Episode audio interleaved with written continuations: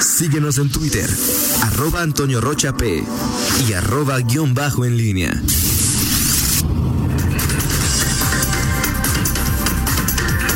8 de la mañana con 9 minutos, estamos de regreso y eh, tenemos en la línea y agradecemos mucho que haya tomado esta comunicación el doctor Juan Luis Mosqueda, eh, director del Hospital Regional de Alta Especialidad del Bajío, exsecretario de Salud y bueno, uno de los eh, médicos, de los doctores referentes en esta, en esta pandemia, si usted no lo no lo sigue en Twitter o en Facebook, sígalo eh, con sus eh, consejos y reflexiones sobre pues este momento que vivimos. Eh, doctor, buenos días, ¿cómo está?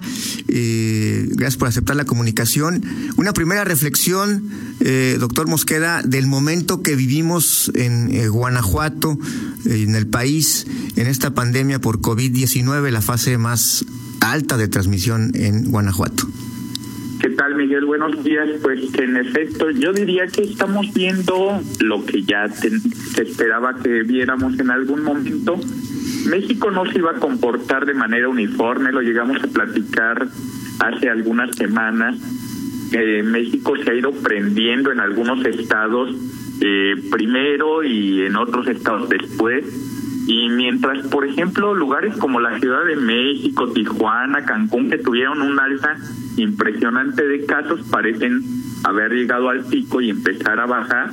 En Guanajuato es muy claro, muy claro que llevamos dos semanas en realmente la fase 3, en el ascenso rápido, y quiere decir que entonces todavía nos falta un buen rato de seguir subiendo. Eh, en este sentido, doctor, eh, estamos justamente de acuerdo a las proyecciones en Guanajuato, eh, pues en esta en esta fase de alta transmisión. Eh, estas proyecciones ya, bueno, a nivel federal ha quedado claro, pues no, no, no son matemáticas, finalmente son proyecciones que se hacen pues, con ciertos datos. En el, en el análisis que hemos visto en las últimas semanas, se rebasó ya lo que era el, rango que el CIMAT y el CONACID habían establecido para Guanajuato. ¿Esto qué significa? Eh, si, se si trazó el pico de, de altos contagios, alto número de contagios para todo este mes de junio, principios de julio, significa el haber superado este rango que estaba en 123 casos por ahí, ya habíamos tenido eh, promedio de 140, 150, significa que esto se puede extender o que simplemente el, el número de contagios diarios, el promedio va a aumentar en esta época? Bueno, definitivamente creo que algo que hemos visto es que las predicciones en esto han sido pues realmente muy complicadas de hacer y yo creo que es muy claro el porqué.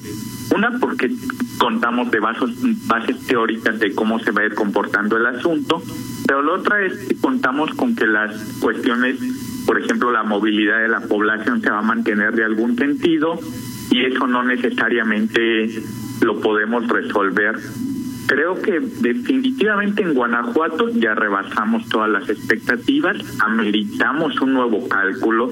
O sea, si alguien cree que ahorita estos eh, eh, estas predicciones de cuándo iba a ser el pico en Guanajuato, cuál iba a ser el número de casos confirmados, de hospitalizaciones, sigue siendo vigente, pues no, ya ahorita ya cambiamos totalmente.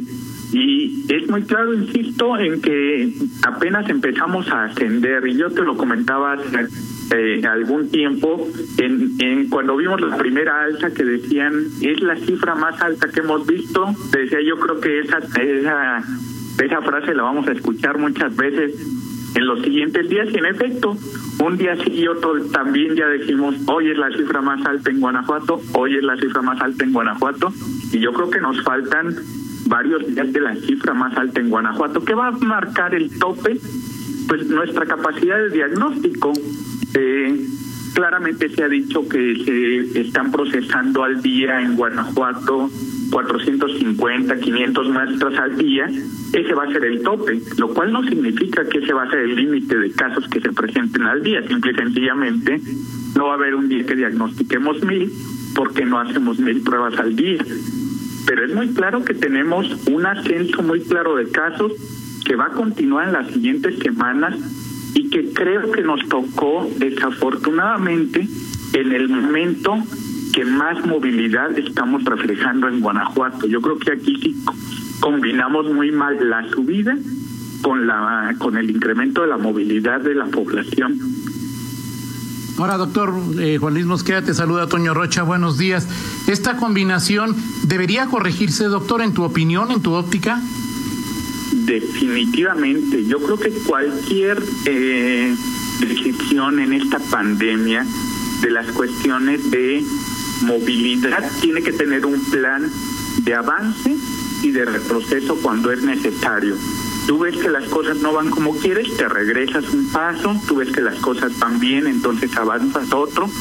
Habría que reconsiderar realmente si lo que se adelantó aquí en Guanajuato vale la pena seguirlo manteniendo, si hay que hacer alguna modificación, si hay que retroceder un tanto. Yo creo que es momento de reconsiderar todo eso. Otra vez, en su momento se tomó una decisión, nada más que estábamos en una situación diferente y hoy es claro que vamos en franco ascenso y que tendríamos que reanalizar lo que va a pasar. Ahora, doctor, eh, con esta parte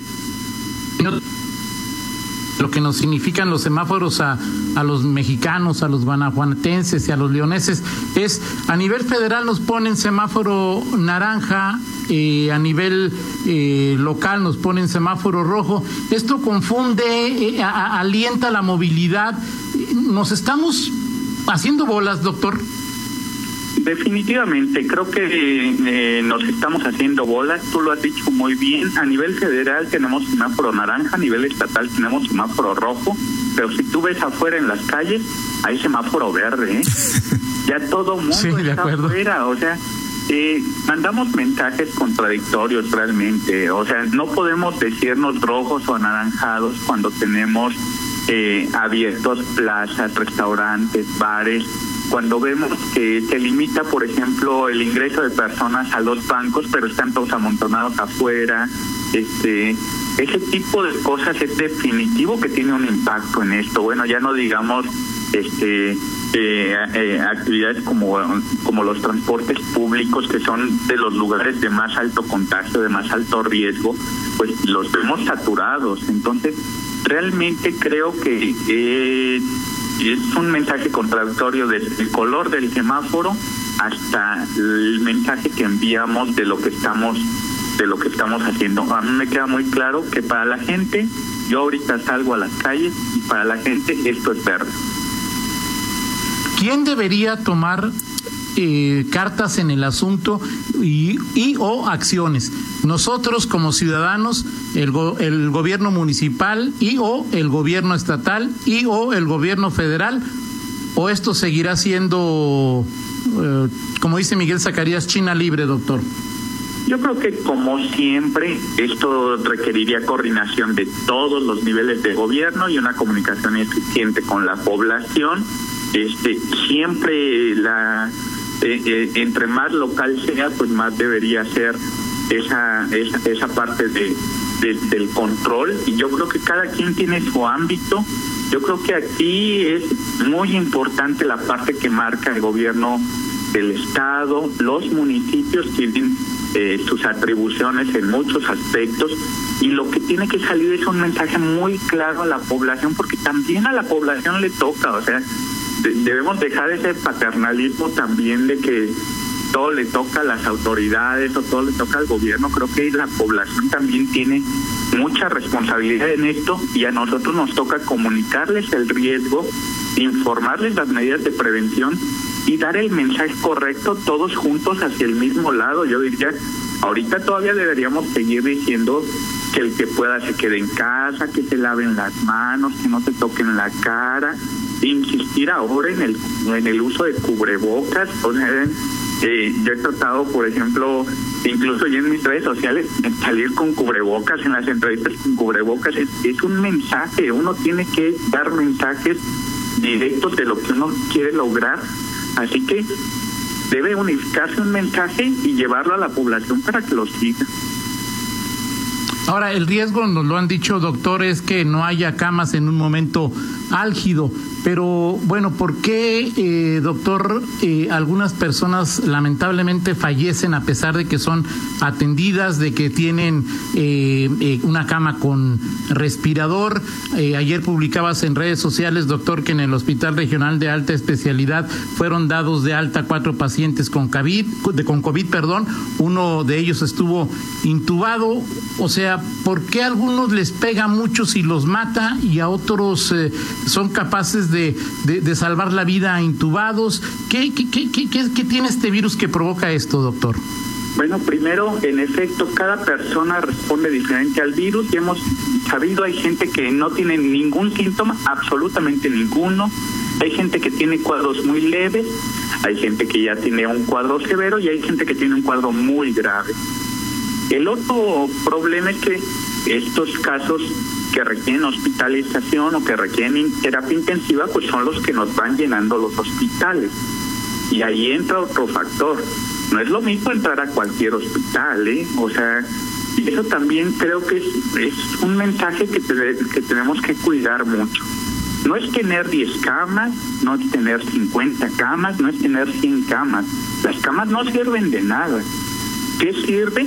El personal que da atención a ese, a ese paciente que está ubicado en esa cama. Y entonces es imposible tener una cantidad enorme de pacientes dándole la atención estrictamente cuidadosa que requiere un paciente como estos. El lograr un egreso requiere todo un esfuerzo. Como tú lo mencionabas, yo ayer eh, celebraba el egreso de cuatro pacientes. Logramos sacar de alta cuatro pacientes ayer y ayer ingresaron cinco. O sea, nuestro nuestro balance no va como quisiéramos. ¿Qué quiere decir? Que se nos va a llenar el hospital. Pero, por ejemplo, de esos cuatro casos que se egresaron ayer, uno de los casos ingresó el 8 de mayo y el otro caso ingresó el 11 de mayo. Es decir, para lograr algo tan exitoso como fue salvar a una persona con COVID, nos llevó un mes de tenerlo hospitalizado. Si los cinco casos que ingresaron ayer se tardan tanto en el hospital, es muy fácil imaginar cómo se pueden saturar y llenar los hospitales. Por eso también hay que ser muy cuidadosos en eso. Eh, cualquier sistema de salud puede saturarse puede saturarse muy rápidamente. Ahora, doctor, yo no puedo escoger a qué hospital ir en caso de que sea afectado por la COVID. O sea, es decir, si tengo alguna derecho a audiencia, ahí tengo que ir, a menos que tenga dinero. Y si no tengo dinero, solamente tengo esa opción. ¿A quién le, eh, le pido, le suplico, le exijo que al hospital al que probablemente lleguemos sea adecuado, doctor? Creo que todos los hospitales eh, tuvimos la oportunidad de irnos preparando para esto, pero eh, yo lo he insistido mucho desde el inicio. Esa preparación tiene un tope. Entonces, cuando empieza a llegar la saturación, donde tú estabas preparado para atender 20 y ya tienes 30, es evidente que tu calidad de atención ya no va a poder ser la misma que te vas a ver rebasado, que vas a poder brindar una atención menos eficiente de lo que querías. Y no puedes culpar a la institución, no puedes culpar al sistema de salud como tal, pues es, eh, eh, es un esfuerzo que se ha hecho de crecer todo lo que se puede en atención, pero si se rebasa, se rebasa. ¿eh? O sea, eh, creo que es algo que hay que mantener mucho cuidado y ayudar a las instituciones de salud a que no se rebasen y yo lo he dicho muchas veces también, lo único que puede limitar el número de casos es todas estas acciones preventivas de limitar la movilidad, ahora de usar el cubrebocas, el lavado de manos, el evitar tocarse la cara, todo eso ahí es donde se puede impactar. Doctor, eh, decía el presidente el pasado fin de de semana, no tengamos miedo con tomando las medidas necesarias comencemos a salir, comencemos a hacer nuestra vida. Es claro que este virus va a permanecer entre nosotros mucho tiempo, eh, es eh, obvio que todavía no hay una vacuna, ha habido varios señalamientos sobre algunos medicamentos que pudieran ayudar. Ayer eh, también publicabas, este, ¿cómo decías? Si sabes, si lo entiendes, o repite conmigo, este, el nuevo medicamento del que se habla mucho ayer no funciona en todos los casos. La pregunta, doctor, es salimos, comenzamos a planear nuestra vida eh, sabiendo que este virus va a estar aquí, eh, si ya tengo, que tengo que cortarme el pelo, si quiero ir a comprar unos zapatos o, sigo o tengo que seguir quedándome en casa, doctor. ¿Cuál es la realidad en este momento? La realidad es que la vida sigue y vamos a tener que salir en algún momento, tampoco podemos estar encerrados toda la vida, pero sí deberíamos haber aprendido cómo es que tenemos que hacer esa salida. Yo hacía alguna reflexión hace algunos días sobre los lugares de riesgo y creo que eso es algo muy importante.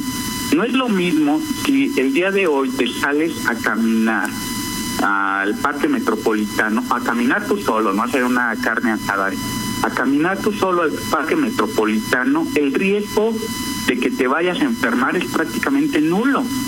Pero si te subes a el transporte público, es muy alto el riesgo de que. Entonces, es una cuestión de riesgos. Eh, el riesgo va a estar permanente y no podemos dejar de vivir. Eh, tenemos que salir en algún momento. Yo sé que si salgo a la calle me pueden atropellar, pero bueno, tomo mis precauciones y diario salgo y regreso y no me atropellaron. Así tiene que ser con el COVID. Tienes que aprender a tener precauciones evita los lugares cerrados. En la medida de lo posible no debe la gente estar en lugares cerrados, mucho menos cerrados y concurridos. Insisto, el transporte público es el mejor ejemplo de lo que es un lugar de alto riesgo. Entonces, tú estás en un lugar abierto, estás en un lugar con buena separación entre las personas, tu riesgo va siendo menor.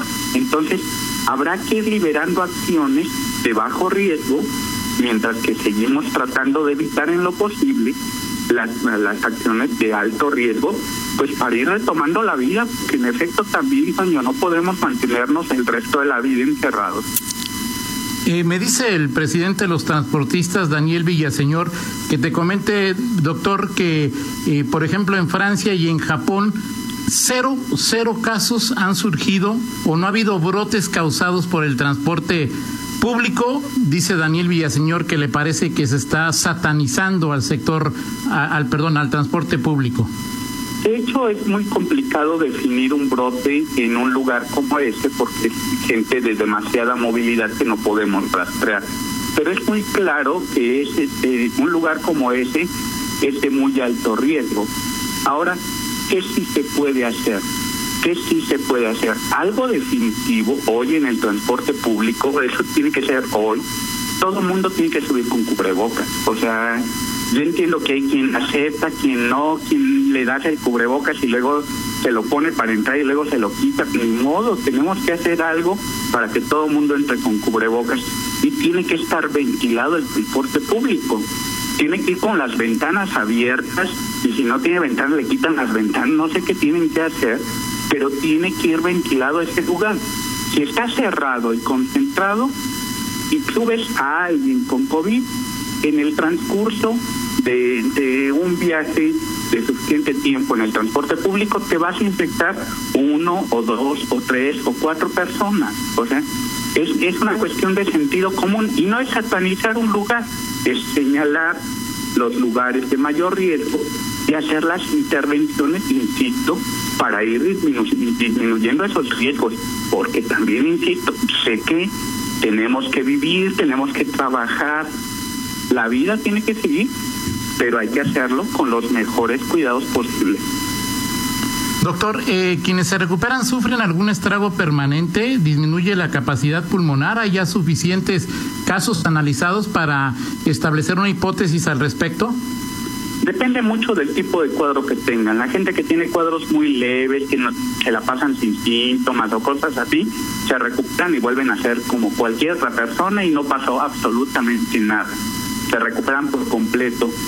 personas como las que te mencionaba, que duraron un mes hospitalizadas, que eh, una, dos semanas estuvieron conectados a un ventilador, si tienen ya un daño pulmonar que puede ser permanente y la magnitud dependerá mucho del tiempo que estuvieron conectados al ventilador, de la edad, del daño previo, pero sí, sí puede haber secuelas, pero también hay que mandar el mensaje bueno, o sea, insisto, la mayor parte de la gente que tiene COVID tiene cuadros leves, tiene cuadros sin síntomas, eh, solo un pequeño porcentaje son los que se hospitalizan y un porcentaje más pequeño son los que acaban en terapia intensiva, solo que ese porcentaje así de pequeño alcanza para llenar nuestros hospitales y poner en peligro la vida de esas personas.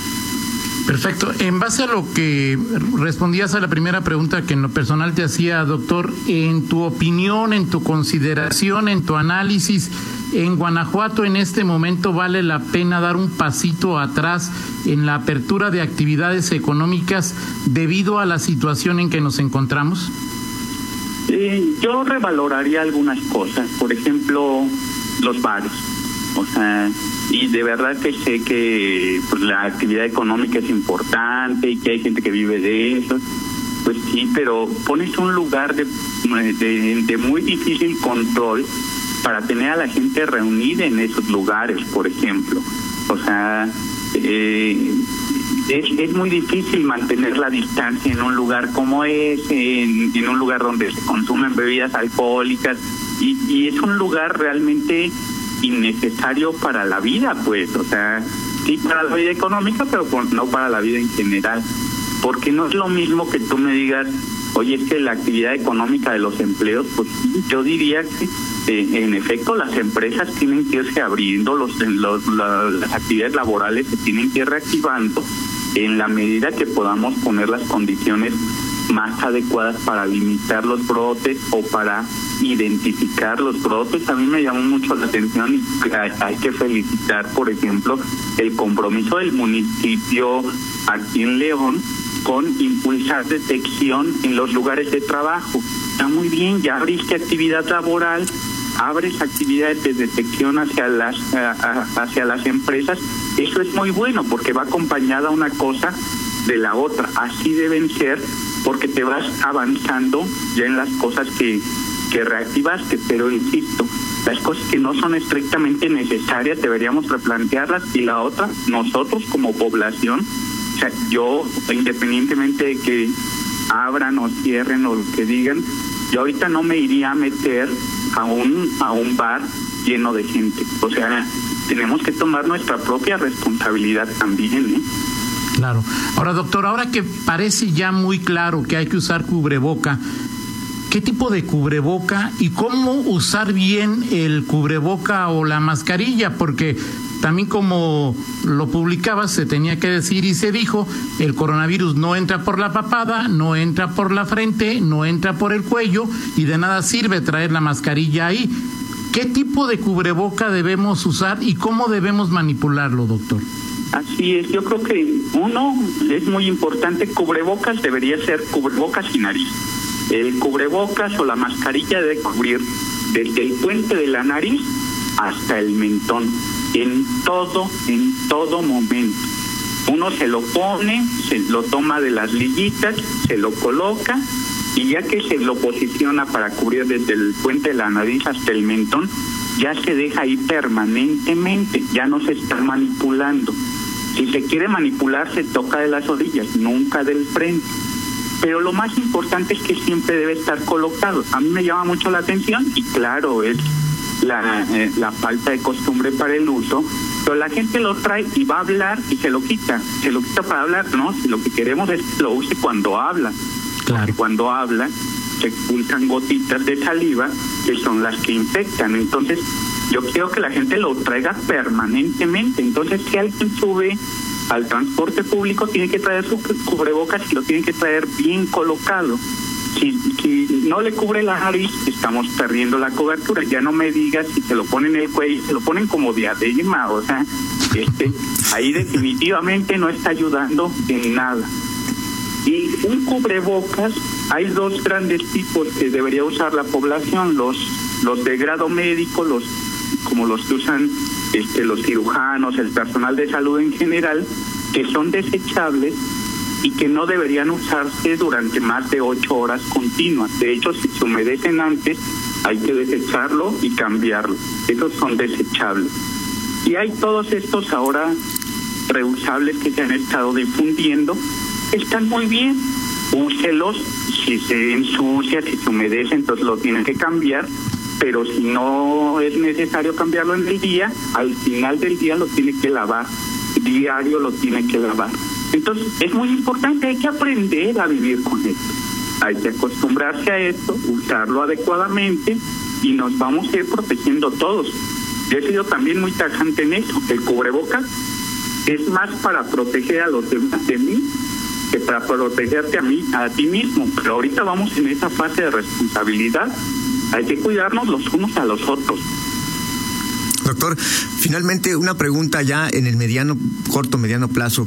Eh, hay eventos, eh, la vida sigue, pero ¿qué, eh, desde su visión, qué, tendría que hacerse con eventos como el Festival Cervantino, como el Festival del Globo, eventos ya trazados como el, con un maratón, como el maratón que se hace en León a finales de septiembre?